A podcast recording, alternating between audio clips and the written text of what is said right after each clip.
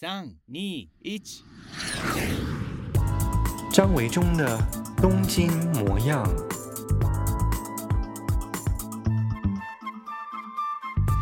大家好，我是张维中，欢迎再次来到我的 Podcast《东京模样》。我的 IG 跟脸书啊，跳出了去年的这个时候这几天，嗯、去年的这个时候发现就是。我回台北宣传我的新书，那时候去年这个时候的新书了，《日本小镇时光》哇，才发现一转眼已经过了一年多了哦。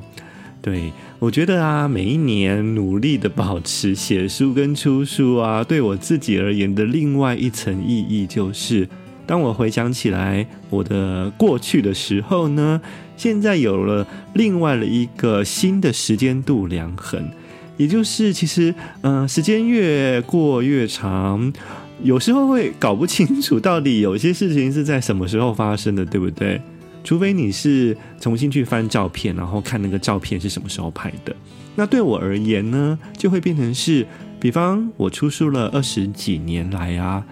呃，回想起一件事情的时候，就会以，诶，我出哪一本书的时候，在那个时候做了什么事情为一个。呃，时间的度量衡哦，所以呃，就会回想起来更多更多有意思的事情了。比方说，回想起来去年出的嗯，日本小镇时光，嗯，就会想起来曾经在这个华山呃未来市办过了一场，跟吴东龙办过一场讲座，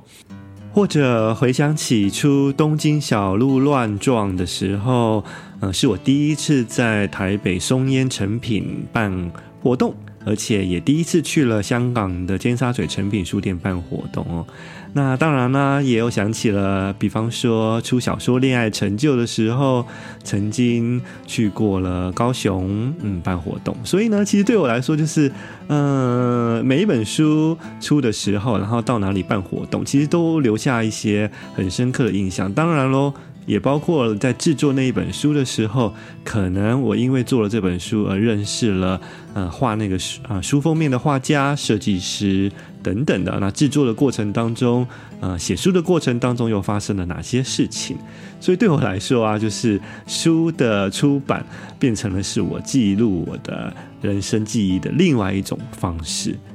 因为最近没办法回台湾，所以呢，我的 IG 跳出了去年的回顾，就让我想起了这些事情。嗯、我录 Podcast 呢，其实常常也会很好奇，到底嗯、朋友们在听我的 Podcast 节目的时候是在哪些地方、什么场合听？最近呢，我突然间觉得啊，我录 Podcast 多了一个新的意义哦。就对我自己而言啊，因为新冠肺炎的关系，跟很多朋友都无法在这个时间碰到面哦。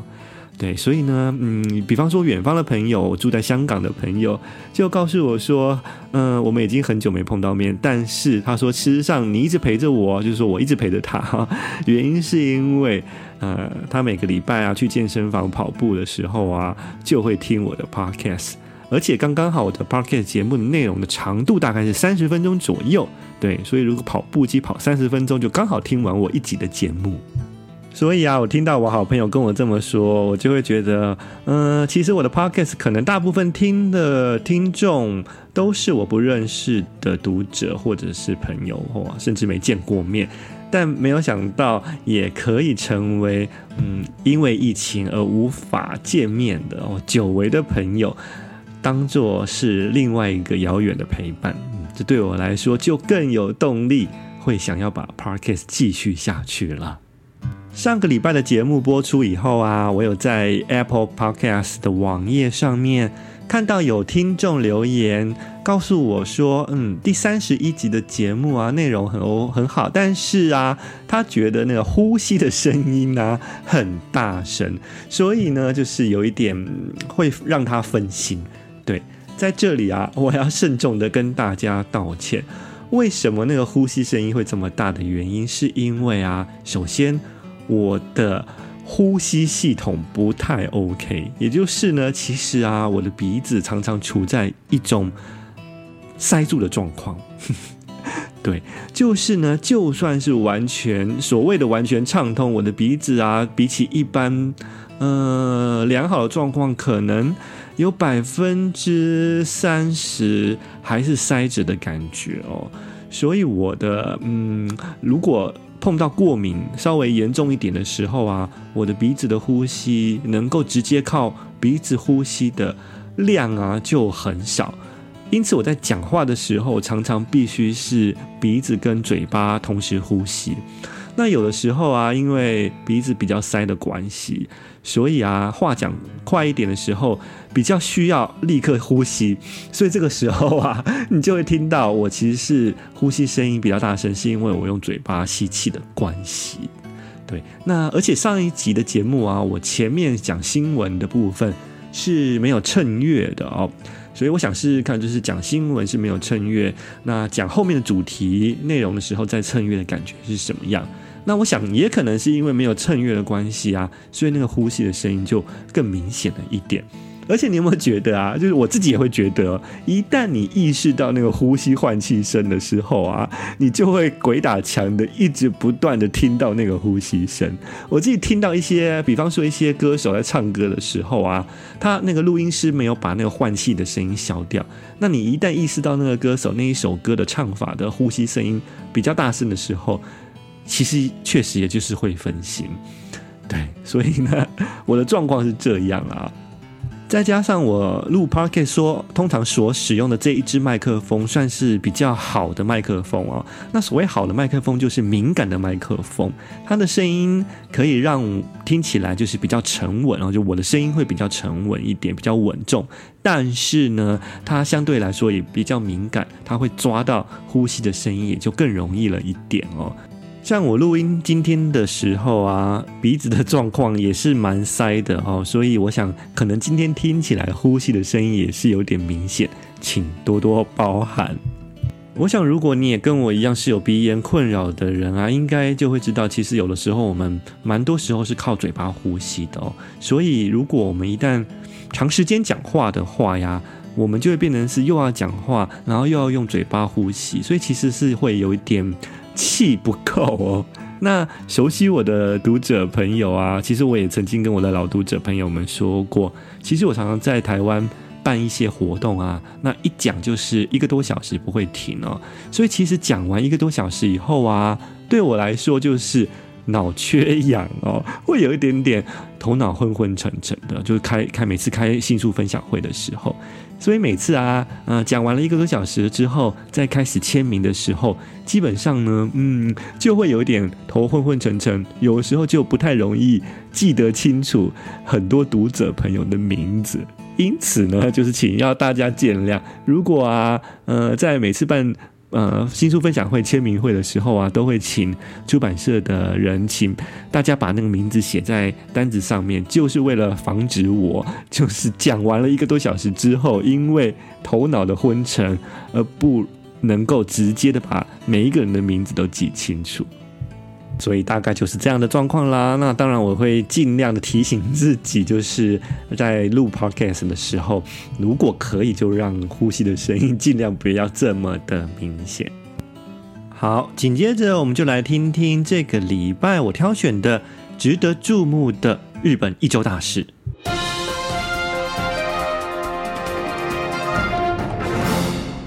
新闻就是九州这一个礼拜。大雨哦，那这个大雨呢，到录音的这一天，七月十一号为止，已经在九州造成了六十三人死亡，那有十六个人呢行踪不明。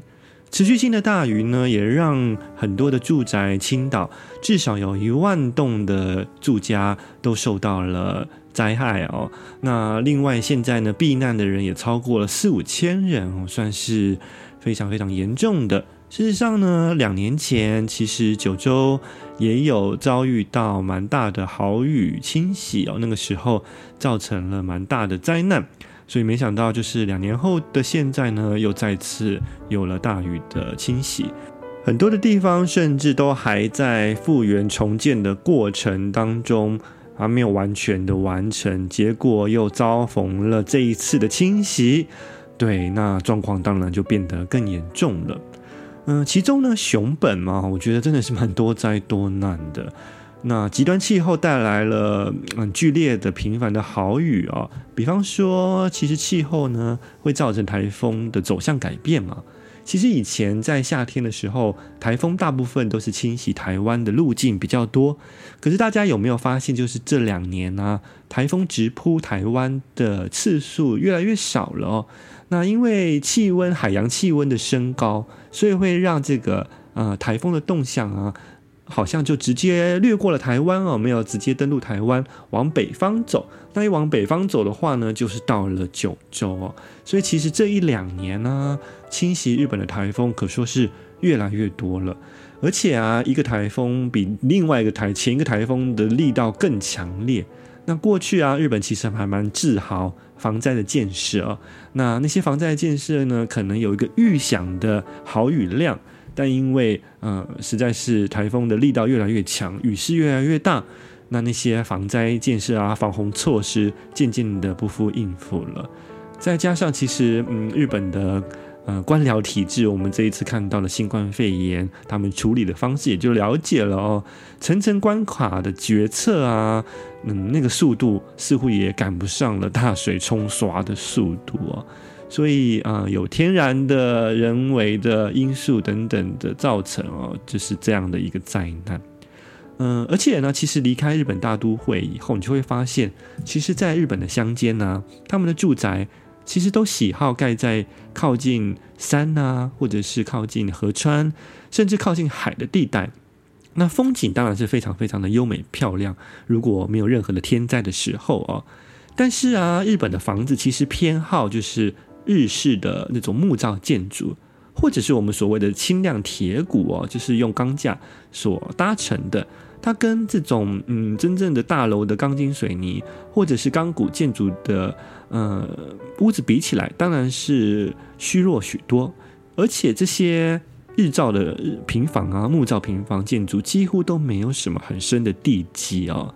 那这些木造平房呢，其实它是耐震的哦。当然啦，你说要是比起那种真正的高楼大厦的那种很强的钢骨耐震，还是差得远。不过呢，如果是你依照一般的这种钢筋水泥的房子来相比较的话，其实他们木造的搭建方式反而比较能够呃疏散掉那种震度哦。所以呃，以木造房子跟呃钢筋水泥的房子相比的话，日本的木造房子反而是比较耐震。那日本以前当然就是地震比较多喽。所以呢，就会以这样的平房为主要的建筑结构。不过现在这些年来呀、啊，因为大风大雨越来越多，台风直接侵袭日本的次数也越来越频繁，那反而这些当初是为了耐震的木造平房，就完全无法抵抗大风的吹袭哦。因此也就会变造成了我们所看到的这些年来。嗯，台风一来，或者是大雨一来，这些房子就完全耐不住任何的侵袭哦。所以最近几年呢，也有一些建筑师他们在重新的思考讨论哦，就是说到底一般的日本人在盖房子的时候啊，可能必须要考虑到现在气候的状况，越来越多台风、大风、大雨哦。那他们所喜欢的这种木造日式。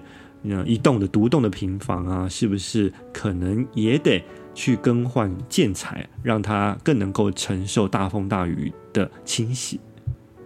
第二条新闻呢，挑选的当然还是大家最关注的新冠肺炎的疫情喽。呃，七月十一号的录音这一天呢，东京的感染人数有两百零六人。那比较令人惊讶的是，呃，录音的前一天，七月十号。人数飙升到了两百四十三人哦，算是非常非常高的一个数字。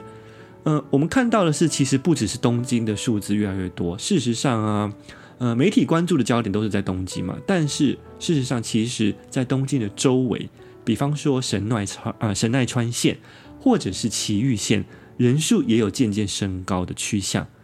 那首都圈的生活范围啊，东京跟千叶、埼玉、神奈川，呃，其实都是一个生命共同体。因为有很多的人其实是住在千叶、住在埼玉、住在神奈川，然后他们上班的地方是在东京，那下班以后就回到了其他的县市去哦。所以其实不管东京呃，发生了什么状况，也都会影响到旁边的县市，所以也有可能是在东京的感染人把这样的一个病情扩散到了旁边。比方说神奈川县在七月十一号这一天啊，就多达了三十四人的感染记录哦，所以整个的首都圈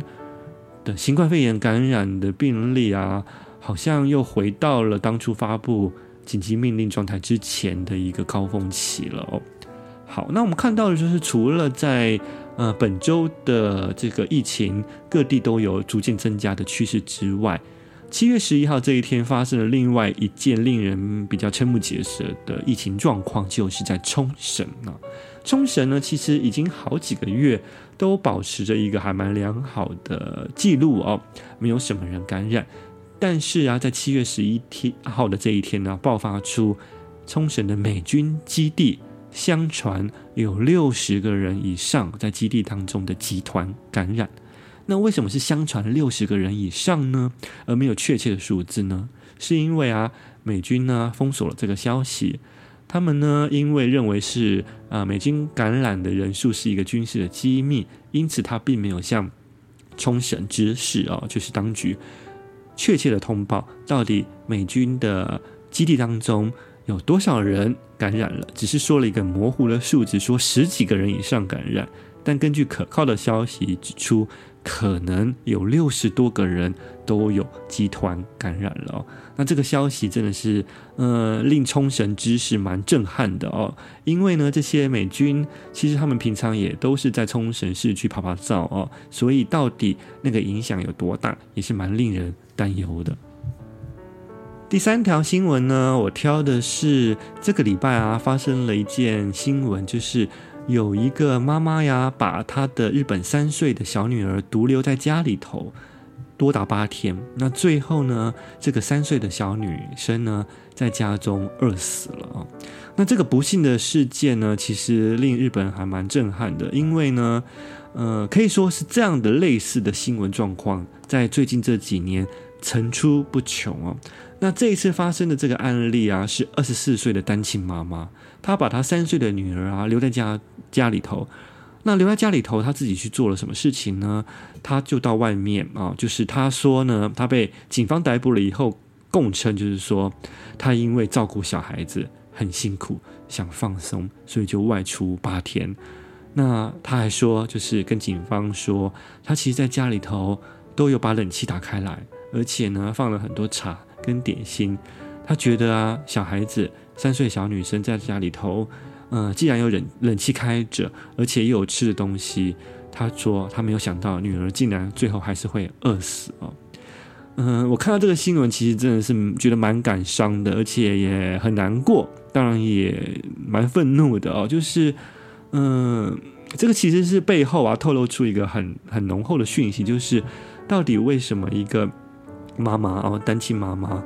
会生下这样的一个小孩哦，那我想她势必是对于生下这个小孩，可能有诸多的后悔哦，或者是有很多不得不的原因哦。那势必是她因为无法照顾这个小孩，到达了一个极限了，情绪紧绷到了一个极限，她才会说她想要放松哦，把这个小孩丢在家里头。那你就会去想要知道说，到底呃是什么样子的社会状况会造成？嗯、妈妈啊、哦，会因为一段婚姻而生出了一个小孩，而她最后却必须要独自的照顾他。那整个的社会福利结构啊，其实应该有提供更多的是单亲妈妈的求救的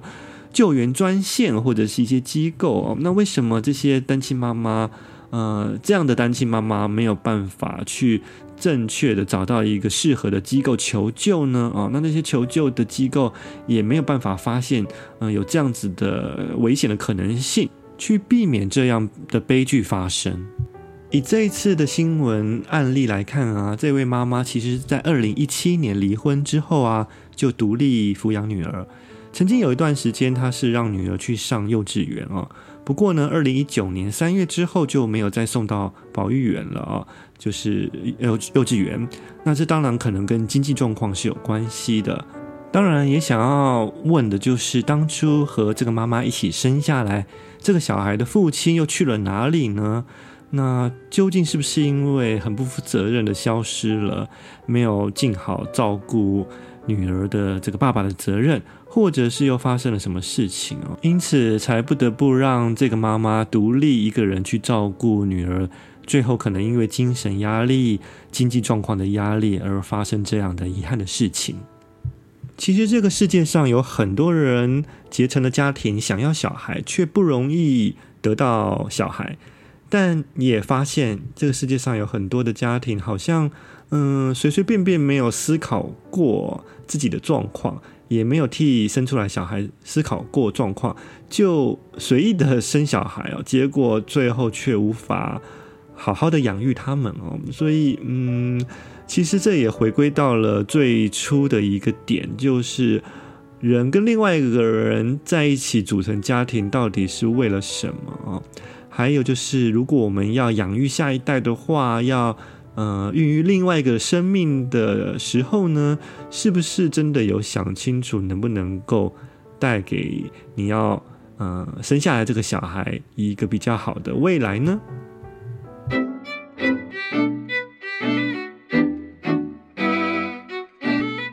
正在听我的 podcast 的你，不晓得是属于哪一个年龄层的？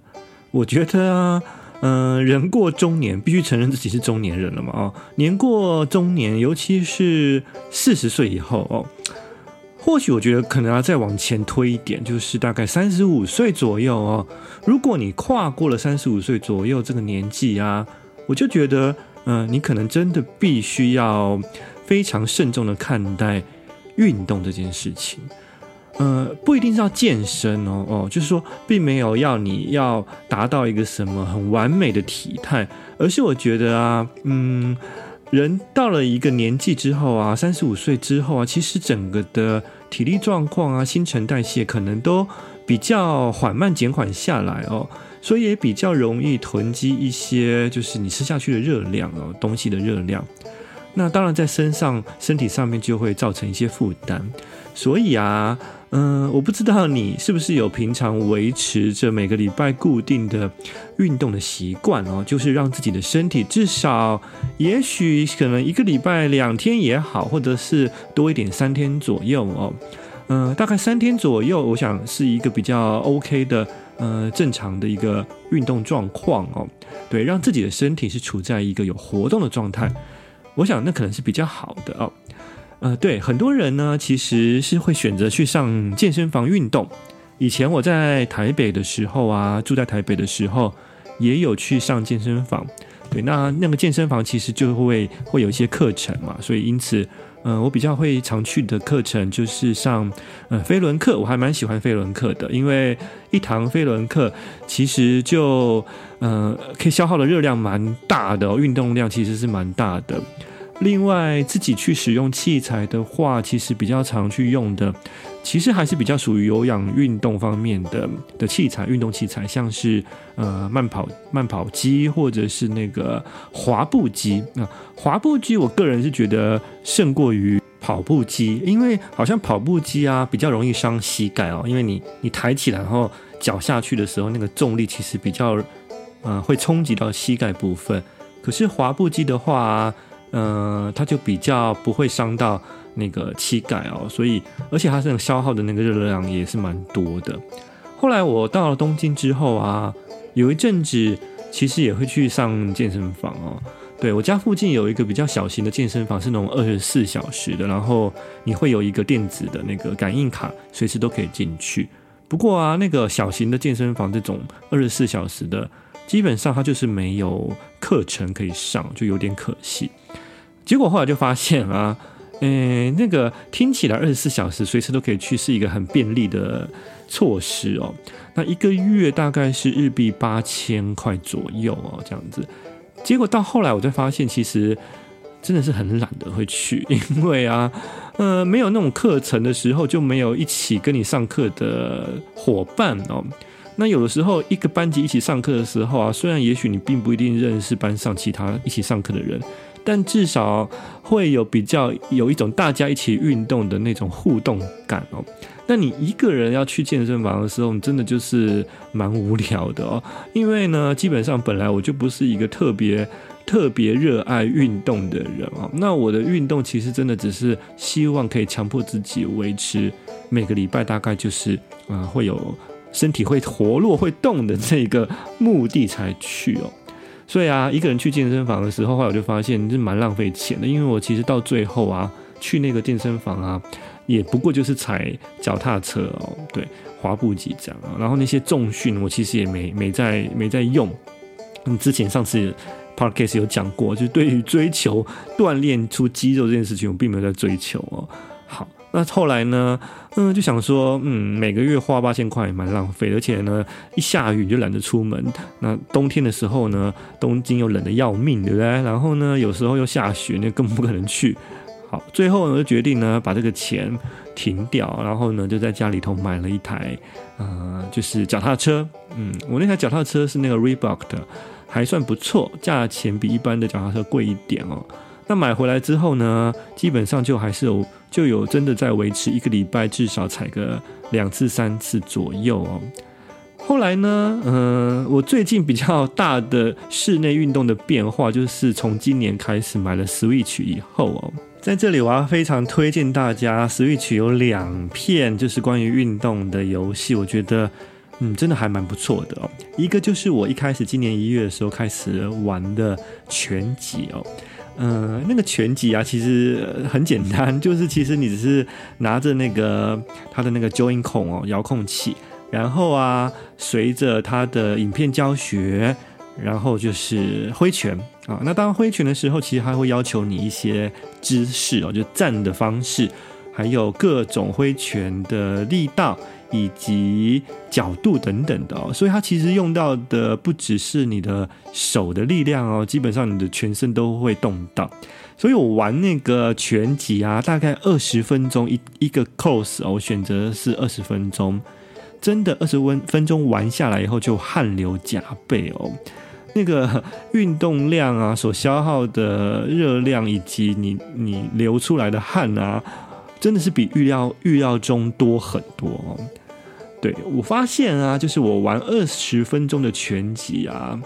跟我踩脚踏车三十分钟啊比较起来啊，消耗的那个热量以及流汗的程度啊，可能那个二十分钟的拳击比踩脚踏车更多一些。对，所以一开始啊，我买 Switch 的最主要的目的就是为了要，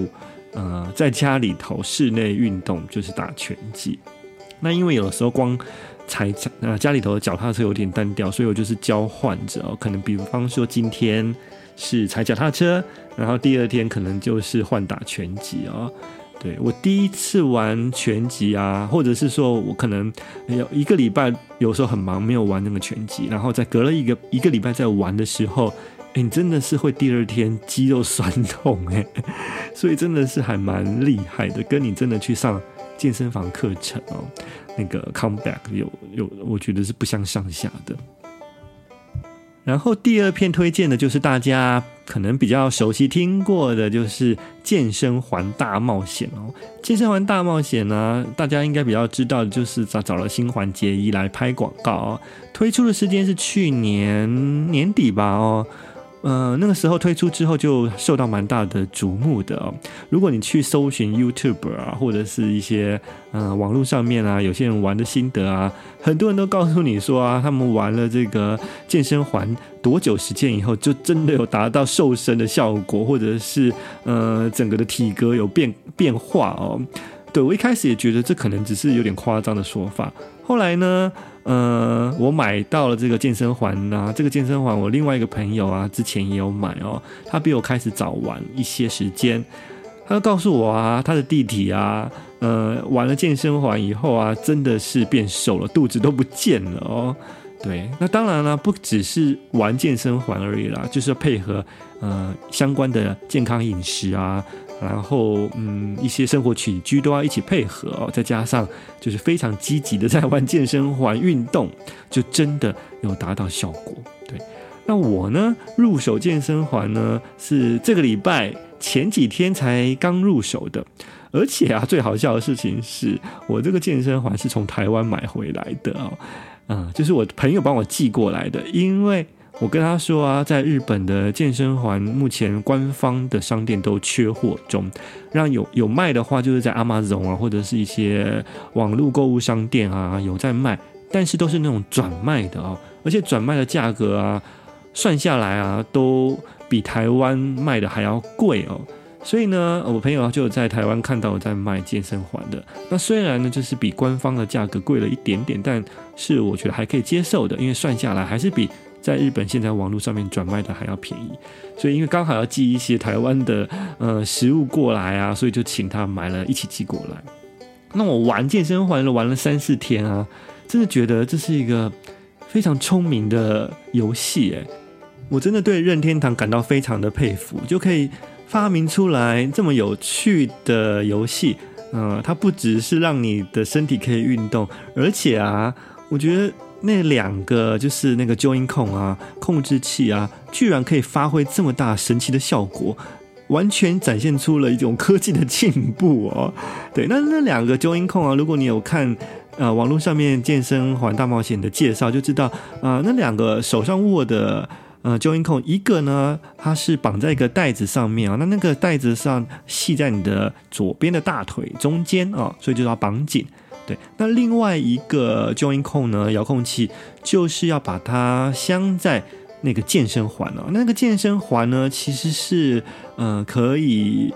推压的哦，就是你可以往里头双手握着它的时候往里头挤啊，但是要花很大的力气，因为它是一个嗯、有点像那种弹性的铁片吧，我不知道它的材质算什么，里头包着。应该是铁或什么的。总而言之呢，你要往里头挤的时候，两只手就要花很大的力气往里头推压。那你在推压的时候，其实就会用到你的胸肌跟你的背的力量哦。对，那还有他有教你一些姿势的战法哦。那那些姿势的战法，事实上其实呃，当你在推压的时候啊，或者是往外拉那个健身环的时候，也会运用到你的那个脚的肌肉、大腿的肌肉等等的哦。所以呢，我觉得很有趣哦，就是原来这两个救音控啊，它可以发展出一个训练到身体各种部位的一种健身游戏。那你可以选择那个健身环大冒险的游戏啊，有几种方式。一种就是比较有趣的呃冒险过程哦，它有设计了一个像是在各个国家冒险的历程哦。那你随着它的闯关，那每一关它都会告诉你，告告诉你就是说你要用怎么样的运动去打败那个敌人哦。对，那这个部分呢，呃，因为你是看着荧幕，然后好像玩游戏一下，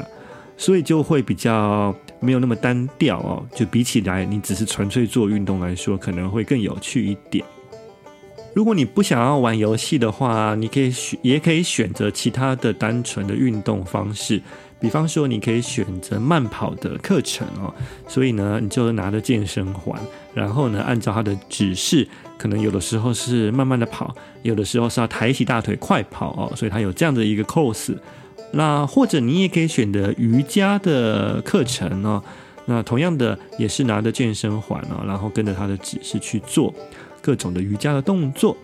那比方说，你也可以选择一些局部的呃训练锻炼啊，身体的锻炼啊，像你想要瘦小腹的话，它就有一个专门的呃瘦小腹的一个组合课程等等的，我觉得。就还蛮有意思的，而且啊，嗯，他真的很聪明哦。就是如果啊你偷懒的话啊，这个马上你的遥控器就会知道你偷懒，然后提醒你必须要把动作做确实。举例来说啊，有一些动作啊是要你坐在地上，然后把腿双腿伸直啊，那。双腿伸直呢，其实它的目的就是要训练你的腹肌，让你的腹肌可以更结实。所以它的动作就是要你用你的双手啊，呃，撑着地板，然后用有一点点仰的躺的姿势。那你的双手是撑在你的屁股后面，然后撑着。那你的身体是打直的。那你双脚呢是放在地上。那你放在地上的时候呢，他就会要求你跟着他的动作，好，把双脚直直的抬起来，然后再把双脚慢慢的放下去啊、哦。所以那个过程啊，如果啊你的双脚没有打直的话，或者是你的双脚没有伸到一个定点的时候呢，他立刻就会知道，告诉你说你要重做这个动作，你这个动作没有做确实哦。对，还有包括了像你拿那个健身环啊，呃，比方说要举在头上啊，对我来说最难的是现在目前是这个动作哦，就他你要把那个健身环高高的举起，拿到你的头上，然后呢，用力的用你的双手在你的头上往这个内部挤压那个健身环，所以抬着手然后挤压那个健身环往里头挤，对我来说目前是一个比较难的动作，因为大概只要挤个五次以后。我的双手就快没力了哦，对，所以呢，呃，当我呢快要没有力气的时候呢，就想要偷懒，没有挤得很用力，他就会马上告诉你说，你的动作没有确实，重来，刚刚那一次不算，哈，所以我觉得真的是一个还蛮聪明的发明。所以啊，如果你跟我一样，就是对于运动这件事情，并不是非常的狂热哦，也就是说啊，能不运动就不运动，但是又考量到了。身体健康啊，还是必须要在呃一个礼拜固定有几天，强迫自己身体动一动的状态中。那我就觉得啊，或许你也可以考虑，就是买一个 Switch 哦，然后在家里头，呃，选择我刚刚说的这两个运动的游戏，一个是拳击，另外一个就是健身环大冒险。我觉得应该会至少是可以提起自己一些兴致。可以强迫自己哦，然后在每个礼拜都可以有一个固定的运动的状态。否则的话，我相信很多人的工作都是坐在办公桌前哦，然后礼拜一到礼拜五每天从早到晚都坐在电脑前，嗯，缺乏运动哦，所以真的，嗯，年过三十五岁以后啊，特别又过了四十岁以后，嗯，我觉得还是要尽量让身体保持一个比较好的活络状态、健康状态。才不会造成自己的困扰。那而且你如果不健康的话，甚至也会拖累你身边的家人或者是朋友，对不对？至于长期使用健身环大冒险之后的效果到底有多少？因为我刚刚才使用，所以不太确定。对，就一起跟我看下去吧。好，我们今天的节目就到这边喽，谢谢大家的收听。如果你有任何的意见，欢迎去 Apple Podcast 的下面留言给我，或者是到我的粉专张维中东京模样留言告诉我。Podcast 节目一周更新一次而已哦，那但是在我的粉专张维中东京模样，还有我的 Instagram IG 上面哦。呃，每天都会有一些更及时的消息，所以如果你还没有关注我的脸书跟 IG 的话，是从我的 Podcast 开始听起我的东西，那也欢迎去网络上面搜寻我的粉砖跟 IG 哦。好，我们下回见了，拜拜。